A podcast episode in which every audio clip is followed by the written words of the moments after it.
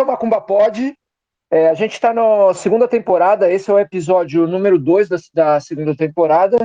É, a gente tem trazido alguns temas é, é, é importantes para a época em que vivemos, para a época de terreiro em que vivemos e para as transformações de terreiro do qual a gente passa.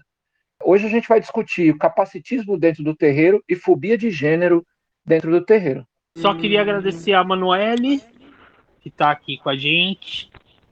É, Eu que agradeço. De novo a Jai e a Xi, é, que são vozes muito importantes aqui, especialmente a Manuele, que nossa convidada mais especial hoje.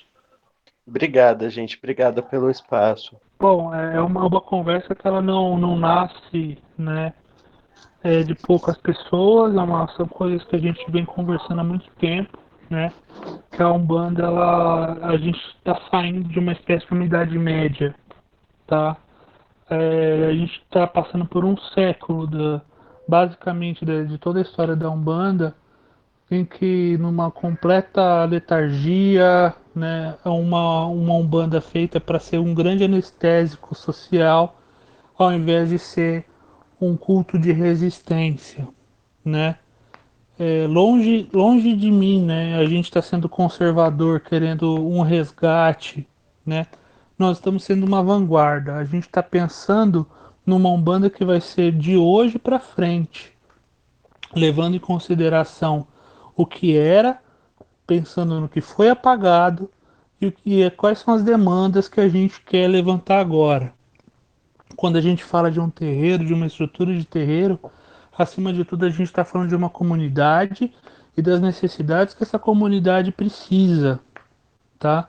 São um, agrupamento de pessoas vivas e pessoas mortas que estão ali para se ajudar dentro dessa, desse ciclo de convivência, né? Então, é, como a gente fala desse, desse século passado inteiro de, de Umbanda, onde to, tudo que acontece, quando a, os problemas né, ou situações não eram enxergadas de uma forma kardecista sob o viés da culpa cristã, eram simplesmente ignoradas, né? não era pauta. Né? É, a Umbanda ela nunca tratou né, da, das questões de gênero, nunca foi pauta da Umbanda levantar isso. Talvez porque eles esqueceram, ou talvez porque eles nunca acharam que fosse algo importante, nunca ligaram, ou foi algo irrelevante, enfim. Né, nunca foi um assunto que foi levantado. E sempre quando era pensado sobre isso, né, a gente estava falando de uma sempre por um viés kardecista, um viés muito evangélico sobre essas questões, tá? E hoje a gente entende que não é não são meras frivolidades, não são questões de uma de, de vaidades, né? Hoje a gente tem uma visão completamente diferente sobre isso e a gente precisa acolher e entender isso numa realidade de terreiro, tá? E não é olhando para trás ou para o passado como se fazia, porque no passado isso não era feito de forma alguma. A gente tem que entender né, esse fenômeno, mesmo que seja tardiamente, é, nessa, é, é extremamente necessário a gente falar sobre isso, tá? A gente agradece a, a, a Manu por isso, né, por estar participando aqui com a gente. E a gente queria ouvir a, a história dela na, nas macumbas sobre essa sobre toda a transição, sobre como que ela é, foi encarada na, na espiritualidade nesse processo e como que ela hoje ela trata isso, né? Como que é, com que que ela poderia estar contando para a gente sobre esse tema? Gente, eu queria agradecer mais uma vez o espaço, né? Eu, enquanto uma mulher trans, enquanto uma pessoa cega, né? É, fico muito feliz de da gente ter voz, né? Porque a gente vê algumas poucas pessoas falando, pessoas é, que não conhecem ou pessoas que falam de uma forma muito distorcida, que falam de uma forma muito transfóbica, né? E, ao mesmo tempo, na, na questão de pessoa com deficiência, né? Que, que também é, é um assunto a ser abordado, é, não se fala. É, em termos de pessoa com deficiência, porque eu comecei a, a minha caminhada dentro da, da religião, né, dentro da Umbanda, antes de transicionar, eu tive a sorte de ser bem acolhida. E quando eu digo sorte, eu digo sorte mesmo, sabe? Com, com todos os defeitos, com toda a, a, a problemática de ser uma fábrica de consulta, onde eu me desenvolvi, tive vários problemas, mas a deficiência não foi um deles. E é uma, uma raridade, porque eu vejo pessoas com deficiência, eu conheço pessoas com deficiências jogadas dentro de terreiro, né? É, e não é nem por uma questão de saber ou não saber lidar, porque a gente não é um bicho de sete cabeças. É, é uma questão de perguntar, sabe? Olha, o que que você consegue fazer? O que que é, como que a gente pode fazer, né? É, então, assim, pessoas jogadas, pessoas largadas, pessoas tipo, ah, você fica aí, sabe? E, e é muito complexo. Enquanto uma pessoa trans tem a ilusão de que terreiro é um espaço de acolhimento, né? Mas não é o que a gente vê, não é o que a gente observa. Eu mais uma vez tive a sorte de quando transicionei eu já tinha casa aberta, eu já era mãe de santo. Então foi eu e minhas entidades, né? porque no início eu não tive apoio nem da minha madrinha de Umbanda, então era eu e, e as entidades, e, e, foi graças a elas que, que eu transicionei. Só que outras pessoas trans não têm essa mesma sorte. E o que se escuta é o que você é fora do, do terreiro, você não pode ser aqui dentro, né?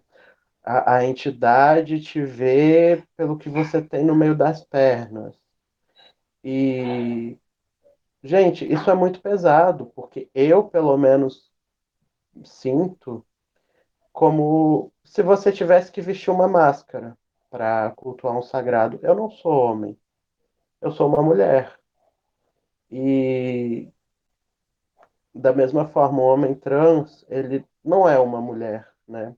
Até mesmo em questão de, de livros, né, sempre foi falado da menstruação enquanto uma coisa feminina, e porque mulheres não sei o quê, até alguns autores, né, bem preconceituosos, inclusive nessa questão de menstruação, né, inclusive nessa questão de, de pessoas com útero, pessoas que menstruam não podem fazer determinadas coisas, então, é um, uma coisa a ser repensada, é uma coisa que precisa de um novo olhar, sabe? A gente, é o que eu falo sempre, a gente já tem a rua para matar a gente. A expectativa de vida de uma travesti hoje, de uma pessoa trans, é de 35 anos. E o terreiro, muitas vezes, ele faz o que a rua também faz. Se a rua não faz, o terreiro ele te apaga, ele te exclui. Você tem que vestir uma máscara, sabe? Há uma crença, é, e isso eu já ouvi de muitas pessoas, já ouvi de muitas, de muita gente, de que comunidade de terreiro, seja candomblé, seja umbanda, comunidade de terreiro ou as religiões afrodiaspóricas, é, há uma crença de que é um ambiente totalmente acolhedor, de que é um ambiente seguro, de que é um ambiente tranquilo. É, e as pessoas que eu conheço que passaram por terreiro, sejam gays, lésbicas, é, trans, é, todas essas pessoas, todas essas pessoas, é, e as pessoas com quem eu conversei e, e, e tenho e relatos na minha memória falam a mesma coisa, de que não é bem assim, e que as coisas funcionam. E realmente, eu acho que a Manu tocou num ponto muito importante de, de da, do apagamento acontecer dentro do terreiro. Né? Isso é, é, é um negócio que ninguém tem a coragem de tocar nesse assunto porque querem manter a mística da, da religião acolhedora, né? mas é o que é o que acontece muito, né? puxando nos, nos relatos que, que eu me lembre. E isso entra muito cristão, né? do profano e do sagrado, porque olha, nós aceitamos todos, mas o que você faz lá fora fica lá fora. Só que é, isso tem um viés muito cristão, né? Só que, cara, eu não sou mulher só fora do terreiro, sabe? Eu não sou um, homem vestido de mulher. Eu, eu não, não, não tenho que ter uma dupla personalidade dentro do terreiro, porque é, disseram que é assim, eu vou ter que ser uma coisa que eu não sou, que não faz parte de mim, porque um, um, um suposto sagrado não aceita. Se, se o sagrado ele não me aceita, esse sagrado ele não serve para mim. E é essa consciência que, que falta até nas pessoas trans, sabe? De você é isso. O, o, o seu sagrado te vê como você é, sabe? E, e, se não for assim, não serve, porque é uma vida dupla. E por mais que a pessoa fale, ah, eu tô ok com isso. Não tá, gente, dói. Toda vez que a gente ouve o, o nome morto, dói. Toda vez que a gente trata a gente pelo gênero errado, dói é um pedacinho da gente que vai, sabe? Então não tem como cultuar um sagrado plenamente, não tem como você se entregar para uma coisa que te apaga, que te exclui, que é, diz que você não é aquilo que você é, não tem como.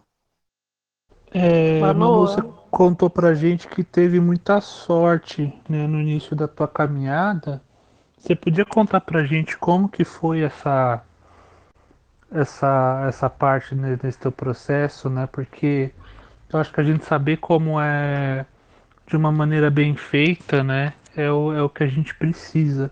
Porque o errado a, a gente tá ligado já que é, que é, que é pesado, né? Então, eu vou falar enquanto uma pessoa cega, tá? Porque eu não, não, tenho vivência de outras deficiências. É, o que tem que ser observado, né? Uma pessoa cega, por exemplo, o, o, o desenvolvimento dela, o transe dela, às vezes, vai se dar de uma forma um pouco diferente, né? É, eu, por exemplo, quando estou quando incorporada com algumas entidades, elas não vão dançar da, da maneira muitas vezes coreografada que muitas entidades de pessoas que enxergam dançam, sabe? E são nesses pequenos detalhes, a, até que o transe se aprofunde, até que, que precisa de um apoio. E não é você jogar a pessoa de lado, né? Não é você falar, olha, fica aí, né? É você dar apoio mesmo, é, é pegar na mão do guia, muitas vezes, e entregar um charuto. É, é pegar, às vezes, na mão do guia, né? e, e falar, olha, meu velho, vamos ali, sabe? Vamos ali no Cruzeiro das Almas, né? O senhor quer ir, vamos, porque tem essa limitação, tem essa questão, né? É, então, assim, eu não sei explicar, mas as pessoas são muito jogadas, né? Eu, eu tenho um amigo que ele foi jogado dentro de um terreiro, ele tem corporação, só que é jogado, passa mal e deixa ele ali porque ele é cego, sabe? Não tem uma coisa de tipo, vem cá, olha, você vai fazer assim. É, não ensinar a incorporar, lógico, mas olha, fecha seu olho ou faz tal coisa, sabe? Muitas vezes as pessoas elas não têm isso. É, fora a, a, questão que pessoas cegas, é, aquele todo estereótipo, pessoas cegas são muito boas de ouvido. Então, né, eu não sou boa de ouvido, mas as pessoas sempre têm essa questão. Ah, é porque se a pessoa cega, ela é boa de audição, então ela vai ser boa musicalmente. Então, em vez de colocar essa pessoa para o que ela tem que fazer ali para cambonar, para incorporar, que seja, eu vou botar essa pessoa o quê? Cantar ou tocar. Porque ela é cega, ela não vai dar conta de fazer outra coisa. Eu já recebi filhos de santos cegos que não, que não sabiam mexer um padê com, com 10 anos de umbanda, porque o, o pai e a mãe de santo não ensinava, sabe? Eu venho de uma vertente que a gente trabalha com folhas, a gente trabalha com comidas e, e a pessoa nunca tinha pegado numa folha, é, nunca teve essa coisa, olha, isso é uma folha disso, sabe? E, enquanto as outras pessoas do terreiro que essa pessoa vinha sabia fazer um padê, sabia mexer, macerar uma folha e é complicado, é complicado. Manu, eu queria te Oi? perguntar uma coisa. Você Sim. acha, você acredita que exista mais preconceito de gênero do que de orientação sexual nos terreiros?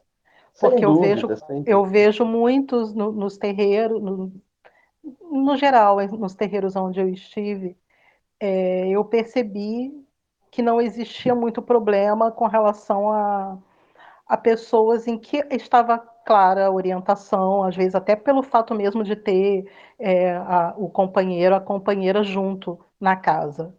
Mas, uhum. é, olha, eu estou tentando puxar de memória aqui alguma vez que eu, tinha, que eu tenha pisado num terreiro e que eu vi uma pessoa trans. E eu não estou me lembrando.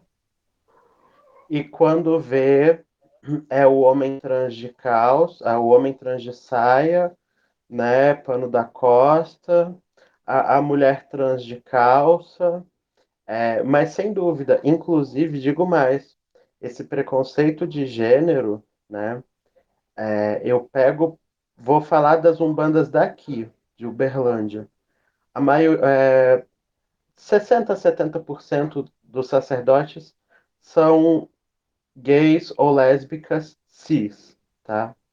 É, e desses 60%, eu vou colocar que 58% tem algo, faz algum tipo de transfobia. Então, assim, a, até por conta dessa confusão, né, de identidade de gênero e, e orientação sexual, que é uma coisa totalmente distinta. É, uma mulher trans ela é uma mulher, independente por quem ela se atraia. Um homem trans ele é um homem, independente por quem ele se atraia. E, e rola essa coisa, ai, mas eu sou gay e dentro do terreiro eu sou homem. Beleza, mas você é gay, sabe? Eu não sou gay. Eu sou lésbica dentro do terreiro, eu sou mulher. Ótimo, você é lésbica, mas você não é um homem trans, você não, não é uma mulher trans. E, e as pessoas não, não separam isso, sabe? Eu acho, eu acho isso uma pauta tão, tão importante de ser trazida, porque dentro dessas questões todas que a gente vem é, debatendo, questão dos resgates dos valores de comunidade é, e e essas questões todas, é, as pessoas têm. Você percebe que as pessoas têm medo de tratar sobre isso. É, e aí a gente cai naquela questão do apagamento ou da invisibilidade é, dentro dos terreiros. Porque muita gente não quer ter que lidar com esse assunto. Né? Então, é, eu eu realmente estou muito contente com, com a gente estar tá tratando isso hoje é, e dando voz a quem tem que ter, né? É, só uma coisa sobre capacitismo é, que eu me lembrei que muitas vezes o, o, capacitismo ele se mostra inclusive nas incorporações, tá, gente? Quantas vezes eu fui num terreiro, porque a cegueira para mim não é um problema, sabe? Quantas vezes eu fui em um terreiro e, e as pessoas incorporadas ou pseudo-incorporadas, eu fui cheia de problema, porque mesmo com, com casa aberta, eu gosto de tirar consulta, e, e às vezes a gente não tem tempo de tirar consulta, enfim, dentro de casa, às vezes a correria, né? E, e mesmo, te visitar, às vezes eu sou convidada, né? No caso, eu era convidada e eu ia. Às vezes eu queria falar de qualquer coisa com a entidade, menos da minha cegueira, sabe? Eu tô de boa, eu sou cega e tá tudo bem, vocês entendem? E, e a entidade ou a pessoa passando na frente, não sei, já começava: Olha, minha filha, é, eu vou falar para você que você é cega, mas não fica triste, não, porque Deus te fez assim para você evoluir, para você aprender. Olha, minha filha, porque você é cega, porque você veio resgatar. Tipo, cara, eu queria conversar ali de dinheiro, sabe? Às vezes, na época, porque depois que eu transicionei, eu parei de corrigir, eu só vou em terreiro de, de corrigir assim, de ir em qualquer lugar que me convidem. Eu só vou em terreiros que eu sei que eu realmente vou ser respeitado, até porque quase ninguém quer uma travesti no terreiro, né? Então, depois que eu transicionei, é, é, perdão, antes da minha transição, era muito comum isso. Às vezes, um problema afetivo, alguma coisa qualquer que você queria resolver com a entidade, mas não, era só a sua cegueira, sabe? É como se você tivesse um eterno sofrimento, porque você tem uma deficiência e você fosse, às vezes, atrás de cura, né? Muitas vezes, tipo assim, olha, infelizmente não vou poder te ajudar a, a, voltar a enxergar, porque é um karma. Se eu, eu tô me danando se é um karma, se não é um karma, sabe? E, e o capacitismo, ele se mostra até na incorporação. Anu, você contou pra gente que você foi bem recebida lá no terreiro quando você começou, mas é, eu queria saber um pouquinho mais como foi é, para você quando você se descobriu médium e qual foi o tratamento que você disse que foi bem tratada e disse que foi bem recebida quando você na casa em que você se descobriu médium. Você podia contar um pouquinho para a gente melhor como foi isso? Você se descobriu o tratamento, como aconteceu? Você pode contar isso para nós? Olha, eu, eu já fui com receio, né? Porque eu já tinha ido em alguns terreiros antes, eu era muito nova, eu tinha de 13 para 14 anos. E eu, eu fui, na verdade, sem intenção de incorporar. Eu estava naquela fase de conhecer a Umbanda, Isélio de Moraes, a Umbanda é paz e amor, um mundo cheio de luz, levar ao mundo inteiro a bandeira de Oxalá. Então foi nessa vibe que eu fui, sabe? E eu visitei alguns terreiros antes, né? Com a intenção, às vezes, de entrar, de, de cambonar. É, eu vi que meio que nem foi dada essa oportunidade, né? Nem foi cogitada mesmo, eu falando com as entidades, falando às vezes com pai e mãe de santo, olha, é, se eu puder, eu quero entrar, sabe? Eu quero fazer parte disso aqui. E nesse terreiro que eu fui, é, foi o lugar certo, eu falo, mesmo com todos os problemas, mesmo que depois de um tempo já não, não me serviu mais, assim, já não batia mais com o que eu precisava, mas para aquele momento foi o lugar certo, porque eu cheguei, a mãe de santo, ela quase nunca incorporava. É, não que eu seja o alecrim dourado, tá, gente? Mas foi realmente o, o acolhimento que eu precisava para não desistir da Umbanda. E, e, nesse dia eu vi a mãe de santo em quatro, cinco, não sei quantos anos eu fiquei lá, mas essa média de quatro, cinco anos, eu vi a mãe de santo incorporada umas três vezes só. E contando com esse dia, de três a quatro vezes. E nesse dia, a mãe de santo incorporou, me levou até as firmezas, até o congá, e foi aonde eu, inclusive, descobri a mediunidade, porque até então eu nem imaginava o que eu ia fazer dentro de um terreiro. E quando ela pegou na minha mão, a entidade da Mãe de Santo me levou, eu senti aqueles formigamentos, aquelas coisas da, da, da primeira incorporação, sabe? E de lá para cá foi. Eu fui acolhida. Olha, você bota roupa, né? Você começa a vir nos estudos, você você pode entrar para casa se você quiser. E, e, era isso que eu precisava, sabe? Mas depois que eu saí de lá também foi outra luta. É, de procurar terreiro.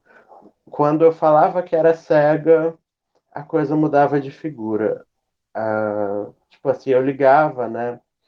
Para saber dia de gira, e, e eu sempre fui muito com, comunicativa, então um erro meu eu acabava contando um pouco, olha, eu saí de uma casa, estou procurando conhecer outros terreiros.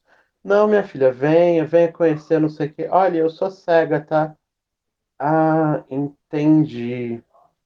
Então, aí se você entrar para casa, a gente te põe sentada e você incorpora sentada. Manu, ouvindo tudo que você diz, é, como eu sou mãe de uma criança atípica, e é, é, impressionante quanto a dificuldade de se lidar com as diferenças, né, com, que, com o desconhecido. As pessoas não sabem como lidar, as pessoas não sabem como tratar aquilo que, que foge ao comum, né, não sabe como tratar alguém cego, não sabe como tratar alguém com dificuldade de se locomover ou com qualquer síndrome. E, e preferem não lidar, né? Preferem ficar no, no confortável, não perguntam, não querem saber. Parece que tem medo de, de entender um pouco mais, né? Porque a partir do momento que se entende mais, você também é responsável, né? Pelo, pelo bem-estar. Você não está mais no naquele lugar do ah, não confortável do não conhecimento, né? Você já você já sabe lidar. Então, eu eu tenho pouca vivência em terreiros, mas eu nunca vi pessoas é, com, com pessoas atípicas, né, pessoas com deficiência, nos poucos terreiros que já fui. E, e sobre a questão da, do, de gênero, é engraçado porque a gente ainda tem que discutir sobre homens cis incorporarem pomba gira. Né? Ainda há um bloqueio sobre isso ainda tem terreiros que não permitem e que não entendem. Então, a Umbanda ser um lugar acolhedor, complicado a gente afirmar isso, né? A, a sociedade não é acolhedora. Começa, acho que não começa, né? Mas uma contribuição que a gente tem, já que a gente bate na tecla de, de do primeiro congresso, de algumas falas de Zélio, né? A gente pega, por exemplo, o, o, o, as pessoas com deficiência que o caboclo das sete encruzilhadas, das sete encruzilhadas teve, ou supostamente teve contato. A maioria, ah, porque os cegos foram curados, quem não andava passou a andar, e o único é, cego que, que não foi curado, ele compôs o hino da Umbanda porque através da cegueira dele ele via o que as pessoas não viam, sabe? É, ou é uma questão tão, olha, isso é um problema, isso tem que ser erradicado de você, então você tem que ser curada, ou é uma questão muito lúdica, muito romantizada, olha, porque você é cega, você vê com os olhos da alma, cara, quantas vezes eu ouvi isso em consulta, tipo, você vê com os olhos da alma, sabe? E, gente, eu sou só um ser humano, eu sou só uma mulher como qualquer outra, tipo, ai, ela é cega, ela incorpora, tipo, eu sou só mais uma que incorpora, sabe? Eu sou só mais uma que tem um terreiro. Então, assim, e às vezes a gente só quer ser visto como mais um. A gente não quer é, privilégio, a gente não quer é, chuva de arroz e a gente não quer ser apagado, a gente só quer ter o direito de viver a nossa deficiência em paz, de, de ser uma pessoa trans em paz, de ser uma mulher, de ser um homem em paz dentro de um terreiro, sabe? Acho que acho que paz é isso que a gente quer. Manu, te incomodam quando te tratam como uma guerreira e pegando a, a tua deficiência ou a tua transexualidade como gancho para isso? Olha, depende muito, sabe? É, mas quando é de uma, de uma questão romantizada, sim. Porque coisas mínimas, tipo, nossa, ela é cega, mas ela acende uma vela. Ela é cega, mas ela cambona. Ela é cega, mas ela já acendeu o defumador sozinha sabe? Nossa, como como ela sofre, como ela é forte por isso. Tipo, não, eu não sou forte porque eu faço isso. Eu, eu faço porque eu preciso fazer, sabe? Eu faço porque qualquer pessoa que tem condição de fazer isso faria e eu tenho condição e eu vou fazer porque é a minha religião, por exemplo. Ou, é, tipo, nossa, é, ela é guerreira, nossa, que bonito, ela é uma pessoa trans e, e, ela já sofreu tanto. Tipo, não, não é bonito a gente já ter sofrido tanto, sabe? Não é, não é uma coisa legal tudo que a gente passa e, e tipo, eu acho que a gente, enquanto pessoa trans, até que não me incomoda tanto, porque realmente estar viva, né? Nesse, nesse país onde mata travestis, onde mata pessoas trans, onde é, mulheres trans são jogadas na prostituição desde muito novas, né? É, homens trans têm a sua saúde negada porque ou a sua saúde apagada porque é, não, não, não podem muitas vezes se consultar como um homem cis aí vai chegar no, no hospital e, e, é tratado como uma mulher, porque tem um útero. Então, assim, é, isso eu acho que a gente, de certa forma, a gente luta bastante mesmo, sabe? Só que eu reconheço que eu tenho os meus privilégios e a cegueira foi um deles. Porque eu acho que foi graças à cegueira que eu consegui um outro tipo de emprego e que eu não estou hoje tendo que me prostituir, né, para cafetinagem, que, que pega as pessoas trans e, e, e mata, sabe? E apaga. Então, assim, e eu acho que não é nenhuma questão só de ser guerreira, mas de ter privilégios. E nesse sentido, a cegueira é um privilégio. Porque se não fosse a cegueira, muito provavelmente eu estaria na prostituição, sabe? As pessoas, elas romantizam o próprio preconceito delas, né? Elas romantizam a ignorância delas com essa atitude de enaltecer como ela é forte, como ela é guerreira, porque é cega, mas consegue fazer isso ou aquilo, assim. Você tira, é uma forma de você um pouco tirar a humanidade do outro, né? E uhum. ao mesmo tempo ela está é, romantizando a própria estupidez dela, né? Sim, e romantizando o próprio sistema, sabe? Porque não deveria ser assim. Ela é cega mais ou ela é trans mais, sabe? Tipo, não deveria ter esse mais. E, e romantizar esse mais é muito é uma linha muito tênue entre enaltecer a pessoa e é, aplaudir o sistema, mesmo que indiretamente entra no ramo das romantizações o que você falou sobre evolução, né? Sobre karma, que você está aqui, né? Que você é cego porque você tem algo a pagar que você tem uma deficiência física porque você tem algo a pagar isso faz parte da sua evolução. Gente, isso é de uma uhum. crueldade tão grande. É cruel falar isso para uma pessoa, sabe? Acho que passa. O que você mais que... ouve nos terreiros é isso. Né? Que porra eu tenho a ver com as vidas passadas? Não quero evoluir nada, sabe? Eu quero viver minha vida. Foda-se, é isso. Desculpa os palavrões, inclusive. E, e, da mesma forma a questão de, de transgeneridade, né?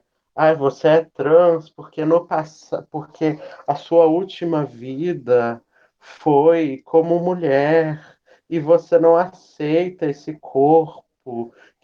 Cara, eu tô de boa com o meu corpo, sabe? O que eu preciso eu, eu resolvo com hormônio. Eu tô tão de boa com o meu corpo que eu não quero nem redesignação, eu continuo sendo uma mulher então, assim, não é questão de, ah, eu nasci no corpo errado. Eu nasci nesse corpo, eu tô de boa, sabe? Eu mudei o que eu achava que precisava mudar, tô mudando o que eu achava, e, e não, não é isso, sabe? E, e, é muito colocado isso também. Ai, você nasceu no corpo errado, e você é, não conseguiu se adaptar, seu espírito não se adaptou a este corpo. E não é bem por esse caminho, sabe? E, e, é uma ideia que, inclusive, prejudica pessoas trans, que começa a criar disforias que, às vezes, se não fosse essa, por exemplo, essa associação do útero só à mulher, né? Ou do, do, do pênis ao homem. São disforias que, às vezes, a gente não teria, sabe? Porque eu se eu fico disfórica, por exemplo, se alguém começar a falar de, de, de pênis como algo masculino, né? Senão eu tô tranquila. Então, assim, isso reforça muitos estereótipos e acaba prejudicando mais ainda a gente. Eu costumo dizer que muitas disforias de muitas pessoas trans são causadas pelo sistema e não porque as pessoas realmente estão incomodadas com aquilo. Parece que as pessoas querem justificar o injustificável, né? Então tem que ter uma justificativa para tudo. É, é, daí a fobia. É incrível isso. E, e, eu ouvi muito isso que, que você acabou de falar, Manu. Eu ouvia no terreiro, mas não, não de pessoas trans, porque eu não tive essa, essa convivência, mas de pessoas gays. Né? Hum. Ah, ele ele é gay porque na vida passada, não sei o que, não sei o que. Gente, não precisa, para que essa justificativa? Ele é ponto. Não, gente, ele é gay porque ele se atrai por, por homens, acabou, sabe? É, é uma, uma forma de, de mistificar as coisas demais, botar para um lado místico. Tanto que eu já vi grandes nomes de é, grandes nomes é, da Umbanda que foram em, em TV, em televisões, em, em, coisas assim, no SBT e tal, que levou isso para esse rolê, sabe? De que, porque na vida passada, em vez de, de falar, tipo, uma questão mais prática mesmo, olha, é, tudo bem ele se sentir atraído por outro homem, mas não, tem que ter um viés espiritual para justificar uma coisa que é do ser humano, sabe? É, agora, alguém fica se justificando porque é mulher cis. Alguém fica se justificando com vida passada porque é homem cis ou porque é uma mulher cis hétero, por exemplo, um homem cis hétero. Ninguém fica, sabe? Por que que quando vai para a questão LGBT ou para a questão é, de pessoas com deficiência, tem que ter essa justificativa espiritual e, e mística. Por que, que só não pode ser uma pessoa, sabe, e acabou? É aquela parada, né? É, a pessoa ela pode estar tá de boa com o próprio corpo, ela pode não estar de boa com o próprio corpo, tá? A questão é essa galera ainda acha que a vida é um grande banco imobiliário que você nasce já com uma dívida que você não sabe como contraiu, você não sabe quanto é o tamanho dessa dívida, Você não sabe como vai pagar, não sabe como é juros, não sabe como você pode adiantar porra nenhuma.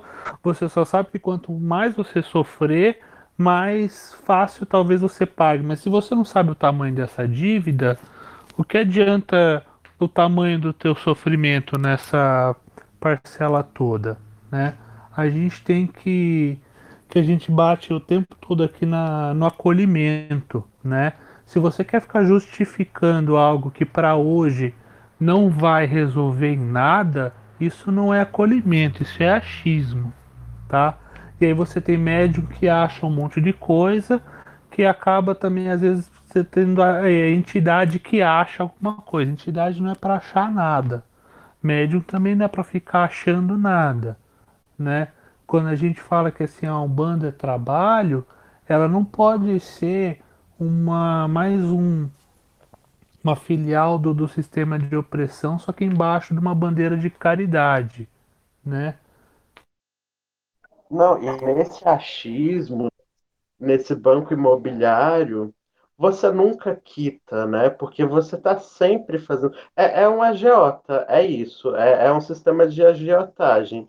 Porque você está sempre fazendo dívida, você está sempre se ferrando e você paga uma coisa, mas aí você acumulou outra dívida porque você fez outra coisa e, e, é uma roleta russa. Foi nessa que eu fiquei quase louca. Eu falei, gente, e agora? Quem, quem sou eu, sabe? O que, que eu estou fazendo? Foi aí que, graças às minhas entidades, a, a, ao meu Exu que já vinha falando isso há um tempo e, né, isso é uma coisa tóxica, que isso é uma coisa prejudicial, que eu parei com essa paranoia, porque senão a gente vai viver nesse sistema de endividamento. Tem aquela conversa também, né? Ah, fulano é gay porque o orixá de frente dele é um orixá feminino. Fulana, ela é lésbica porque é, o orixá de frente dela é um orixá masculino. É o Power Ranger, né, cara? Eu sou bissexual. Qual é o meu orixá de frente, gente? Tô confusa agora. Oxumaré. Não, os não binários, que, que é de Oxumaré, né? Por causa daquele tan de seis meses, seis meses. IBG do cemitério. Vocês se decidam. Sobre. Eh, eu quero levantar uma questão aqui para o coletivo, que é a desculpa que muita gente coloca de que é, o guia não entende porque no tempo dele não era assim, para justificar a prática e os preconceitos dentro do terreiro, né? O que, que vocês acham disso? Isso é coerente ou não tem nada a ver? O guia que se atualize antes da, da minha transição, né, eu conheci o meu marido, que é um homem trans. Eu trabalho com um Exu que vem de vez em nunca, que ele é um Exu muito, muito, muito antigo. Você vê no jeito que ele fala, enfim. É, é um cavaleiro templário, brincadeira, gente. É, ele é um Exu, assim, que ele não entende muita coisa. Ele chegou no meu marido e ele falou: Olha, eu não entendo quando eu chamar errado, né? Ele não falou com essas palavras, quando eu chamar errado, me corrija. E eu não entendo, mas eu, eu vou eu vou tentar te tratar certo. É, me explica como que funciona, sabe? Outras entidades já falaram, olha, como que é isso? sabe? Como, como que é tal coisa?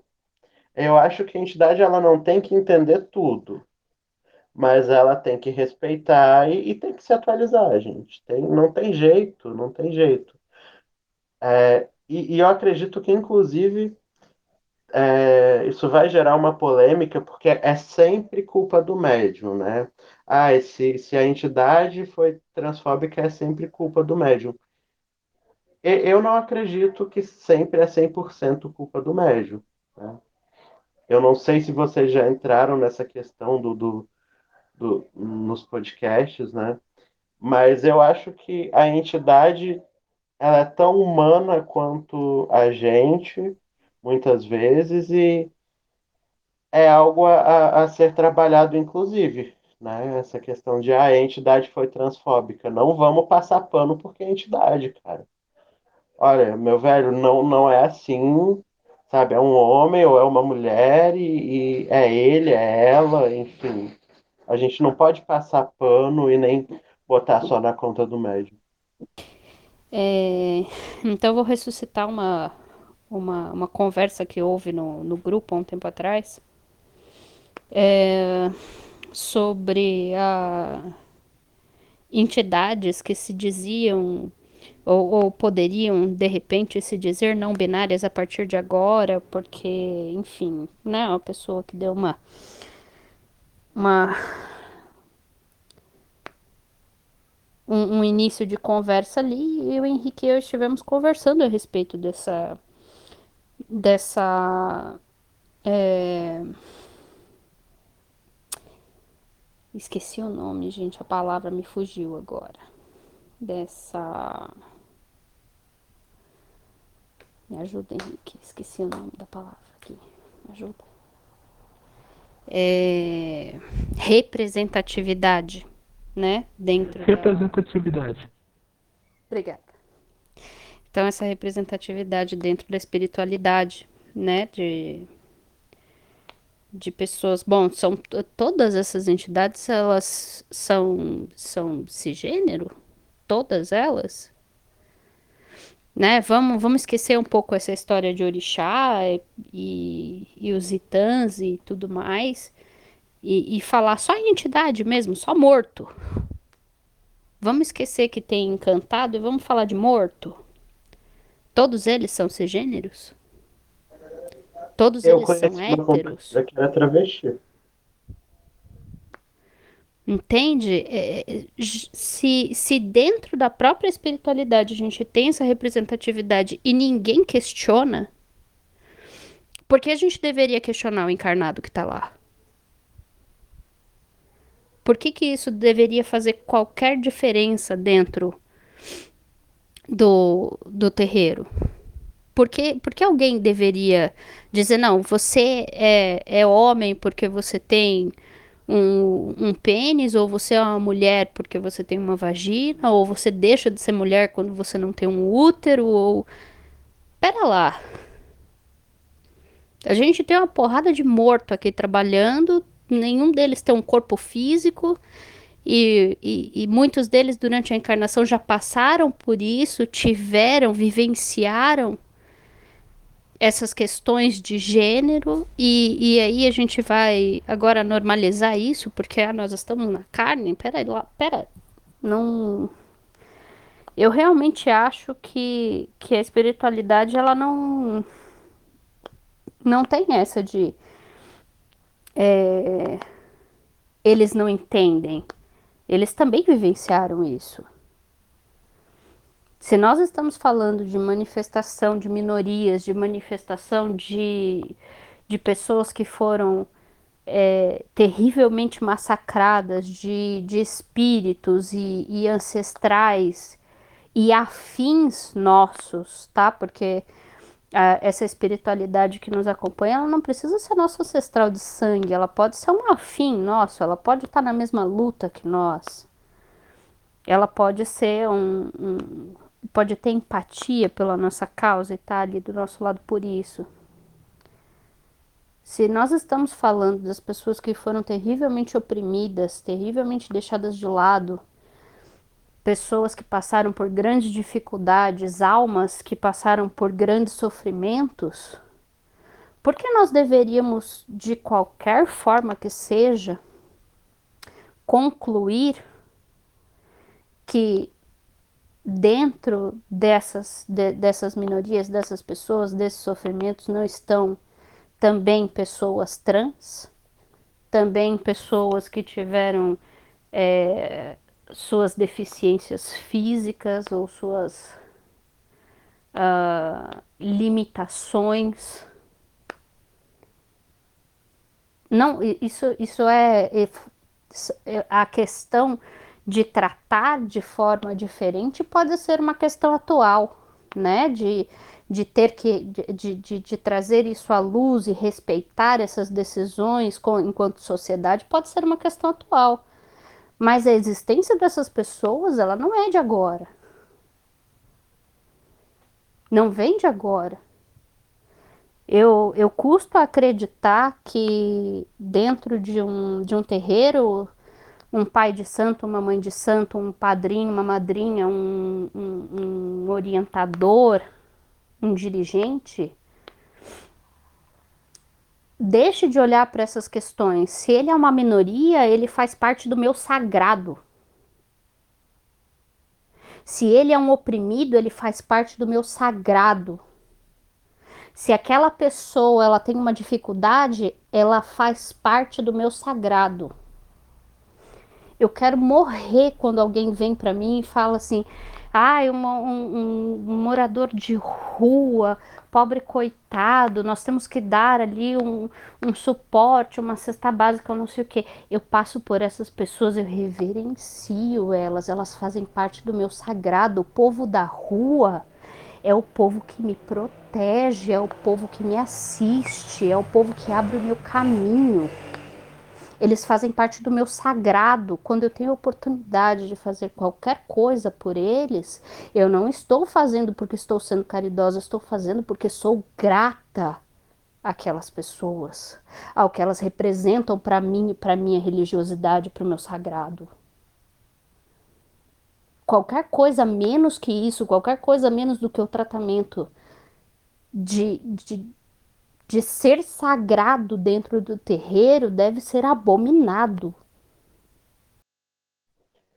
Eu acho que é muito sobre isso, sabe? Eu vendo a sua fala assim, é uma coisa que eu sempre me questionei, né? E que eu sempre evitei falar que eu já conheci uma pombagira que falava que tinha sido uma travesti, por exemplo. É, ela não, não sabia na época esse termo, só que ela falava, eu era Maria.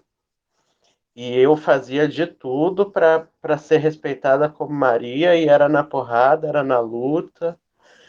Eu já vi uma mulambo falando que, que era lésbica, sabe? Que ah, ela chegava assim, olha, a senhora é monocó, né? Para uma outra moça, eu também sou monocó, sabe?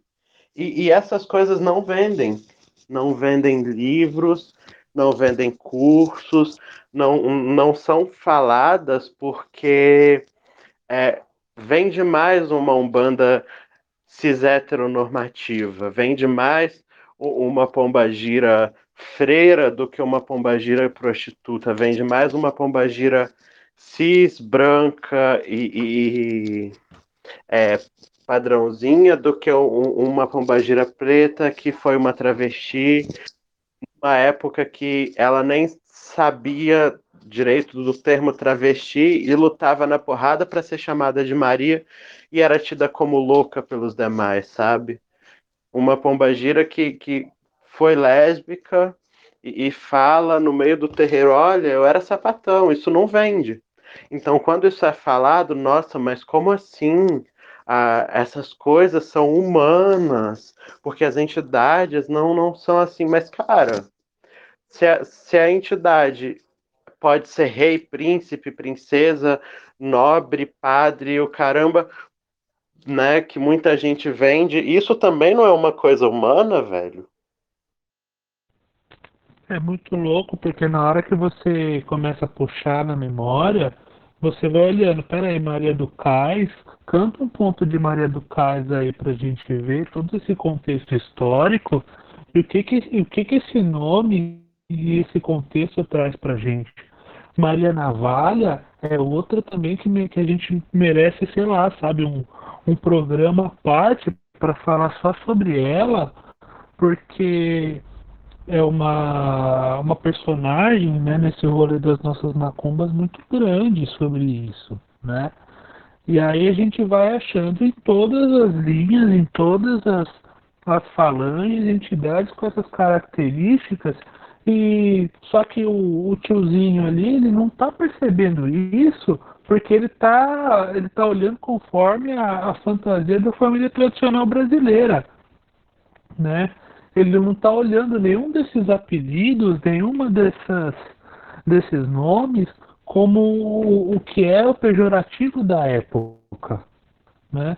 Entidade, uma coisa que a gente fala também toda entidade, ela tem época, ela tem lugar, né? Ela não é um ser encantado imaginário, ela é um ser encantado geográfico histórico. Tá? A gente tem que lembrar de, de todas essas paradas. Então, quando a gente, o Maria Navalha, é um apelido muito pernicioso para várias classes de pessoas. A Maria do Cais idem, tá? o Madame Satã, enfim, tem tantos dentro desse, desse grande balaio e, e se perde dentro da, da nossa Bíblia Espírita.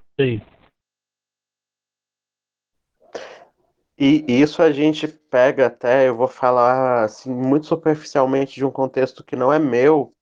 A gente vê, inclusive, entidades mestras de Jurema que já faziam referência à, à questão LGBT, né, mas numa questão é, homoafetiva, quando a gente pega que, aquela cantiga da mestra Amara José, que fala que ela amiga homem com homem, casa mulher com mulher. É, ela é Maria Homem, ela é Amara José, sabe? Então, e, e, isso não, não tá só dentro da Umbanda. E, e, vem, vem de tempo, só que as pessoas elas não estão preparadas para isso. Né? Se você coloca que, que uma pombagira foi uma pessoa LGBT, que um Exu foi LGBT, isso, isso vai dar um, um pano, ou, pelo, ou em alguns lugares vai ser motivo de, de autopromoção de sacerdote, né? É, às vezes as pessoas parecem que querem tratar a orientação sexual e, e de gênero como se fosse uma invenção contemporânea, né? quando é histórico, a, até porque é um, são características do, do ser humano. Então, desde que a humanidade, a, a humanidade que fazemos parte, né, desde que essa humanidade que está aí existe, com certeza existia a transgeneralidade e as orientações sexuais é, diversas com a diversidade. Nós é que demoramos para discutir isso, acredito que em algumas épocas tenha sido, não tenha sido um problema, então isso tudo se tornar um problema é uma invenção, né? E hoje, as pessoas querem tratar como se fosse uma invenção contemporânea, como se fosse moda. Eu já ouvi falar isso, inclusive. Agora está na moda ser gay, agora está na moda ser trans. É, é... Isso é uma loucura, uma insanidade. Né? E se as, entidades, as nossas entidades são aquela parcela da sociedade que era perseguida, marginalizada, que vivia à margem da sociedade, é óbvio que, que, que as pessoas, é, as, as, pessoas trans e as pessoas com orientação sexual não cis, não convencional, estão nessa margem, estão dentro dessa parcela aí da, da entidade que, que, que, sempre viveram à margem da sociedade. Então é uma insanidade acreditar que não exista. Né? Isso, é uma, isso é um arranjo né, que está dentro de um contexto de, de preconceito e de exclusão da sociedade. E a gente precisa lembrar uma questão muito importante dentro dessas dinâmicas de terreiro, que a gente tem uma linha é, na esquerda, o reino da lira, a gente tem um reino que concentra é, muitos desses dessas almas marginais, né? É, você tem uma linha de Exu que, que não se vê mais no terreiro hoje em dia, é, que Exu de duas cabeças, é, e que é muito voltada para para as questões é, de gênero e, e existem muitos é, muitas outras linhas agrupadas dentro da, do reino da lira, que são é, como o Henrique falou, Maria do Cais, Maria Navalha, você tem é, muitas histórias como Mestra Paulina, é, que, que são essas, essas questões todas que nós viemos discutindo até agora. Eu costumo brincar que, que Exu de duas cabeças é o auge da não binariedade, sabe? Não, mas é de fato. É, você tem. É, é, é uma linha que, é, como eu falei, não se vê mais hoje em dia em terreiro, e, e dá para entender por quê, né?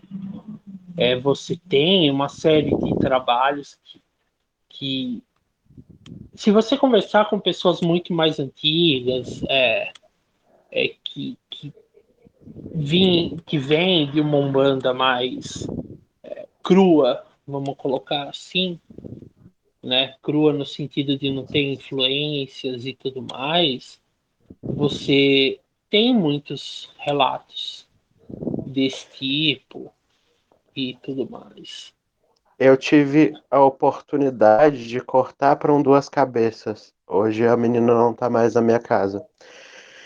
E, e, foi uma coisa muito louca, até a questão dos bichos que ele come, sabe? E é uma coisa que eu não sabia que, que meu Exu, junto com o próprio Duas Cabeças mesmo, trouxe. E, e foi, foi único, sabe? Mesmo a menina não estando mais na minha casa hoje, é, foi, foi lindo, foi lindo. A gente, é, a, a, gente vê com muito mais frequência é, essas questões todas sendo tratadas dentro da, da Jurema, é, entre, entre as histórias dos mestres e das mestras. Né? é, você vê é, no, nos pontos, é, nas próprias histórias que você ouve da boca dos mestres e das mestras, é, essas coisas sendo tratadas de uma forma muito mais natural. Uh, esse papo a gente puxa na nossa memória, né? E acaba percebendo assim, entre os vivos, isso nunca foi tratado, isso nunca foi pauta, isso sempre foi um, um assunto é, esquecido, um assunto tabu, mas essas almas, essa galera sempre esteve com a gente, sempre esteve dentro dos terreiros, trabalhando, sendo nossos oráculos. E os vivos de novo, mais uma vez, fazendo questão de não perceber, de não fazer questão de tratar sobre, sobre essas questões, sobre esses assuntos. Só que essas almas elas estão lá trabalhando pleníssimas, né, sobre isso. Talvez porque é, esse tabu não Talvez agora que a gente tenha sugerido que Maria Navalha possa ter sido uma travesti, talvez isso possa agora ser motivo de, de chiliques aí, de ranger de dentes, tá? Eu quero mais é que pegue fogo tudo. Mas, Eu gente, isso. Vai lá, Manu. Isso pode servir tanto para ranger de dente, mas ao mesmo tempo Tanto para promoção de kilt escocês também, tá?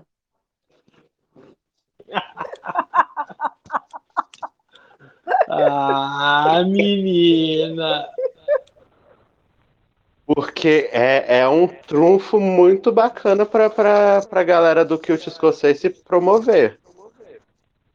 Tá, e se a gente olhar para um lado positivo também, é para a gente é, mostrar para essa galera que está transicionando que eles existem no terreiro em posições de destaque, né? em posições de, de liderança e, e como guias fortes. Tá? Essas almas elas não são é, figuras de linguagem ou são atrativos, né? São, são guias poderosos. Eu queria ser uma mosquinha só para escutar cada pessoa trans pisando num terreiro agora, a partir de agora, e entrando lá dentro e sofrendo qualquer tipo de, de, de preconceito e virando para um pai de santo, uma mãe de santo e dizendo: Eu faço parte do seu sagrado, me respeite como você respeita as entidades que baixam aqui.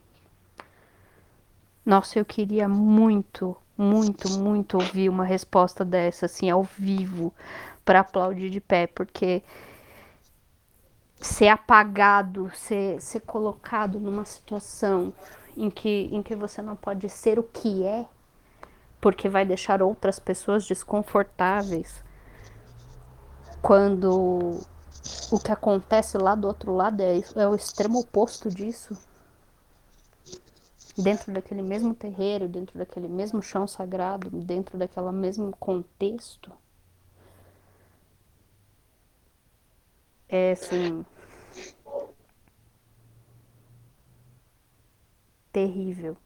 Eu, eu diria que a mesma coisa para pessoas que têm alguma deficiência física, né? É, o capacitismo também está aí para dizer que você não pode, para dizer que você não tem acesso, para dizer que você não serve. E lá do outro lado, a espiritualidade diz o contrário. A espiritualidade diz: nós somos pessoas assim. E nós estamos aqui, nós somos a, a, o topo da hierarquia. Nós somos o sagrado. E você faz parte disso. Então não é porque você não pode ficar em pé e dançar que você não pode louvar aquela ancestralidade, que você não pode estar com ela, que você não pode comungar da força dela. Isso é estúpido. O ser humano que disser isso para uma, uma pessoa que tem uma deficiência, para uma pessoa trans, para quem quer que seja, que tenha qualquer tipo de limitação ou que não tenha limitação nenhuma, mas que esteja fora dos padrões ditados pela sociedade hoje, essas pessoas estão erradas muito erradas. E essas pessoas, é, o, o, pensamento dessas pessoas não condiz com a espiritualidade. Desculpa, não condiz. É, uma hora a Manu falou que de repente pode ser que nem sempre é o médium, nem sempre é o médium. Olha,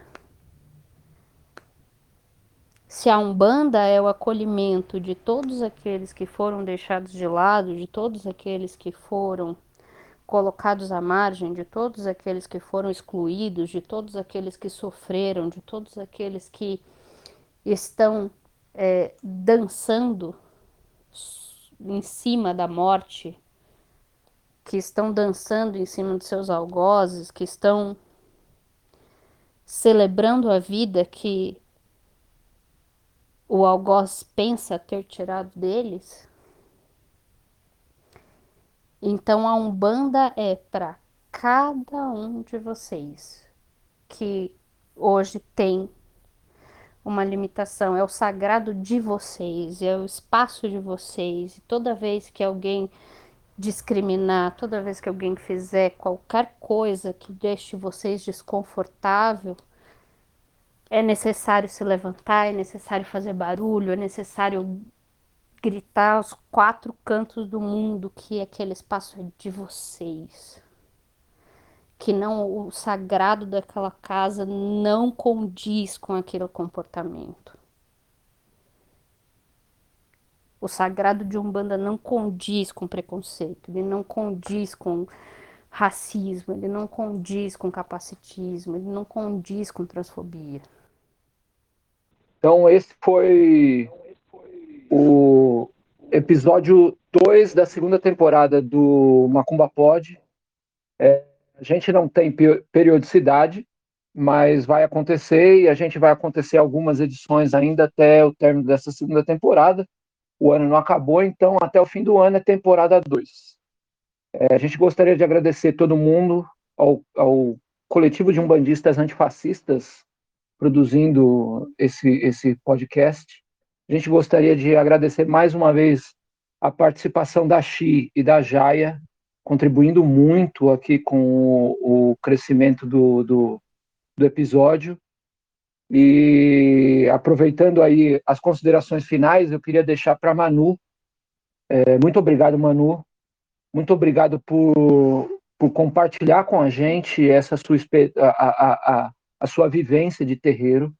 A gente você engrandece muito o debate, você engrandece muito a nossa experiência.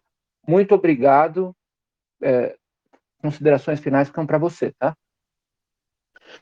Gente, eu que agradeço. Foi assim muito, muito bom ter esse espaço, sabe? Muito bom conhecer vocês e estar aqui hoje e ter essa oportunidade de fala. E eu queria é, deixar um apelo para todas as pessoas trans, sabe? Principalmente para as pessoas trans. Eu já saí de uma religião de matriz por conta da transfobia, eu não morri, eu tô viva, não tô com cobrança de santo. Não tô rica, mas não não não empobreci, sabe? A minha vida está andando e não aceitem menos do que ter a dignidade de serem vocês.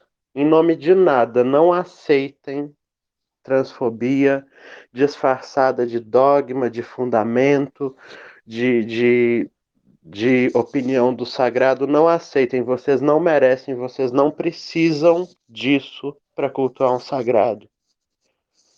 E obrigada, gente.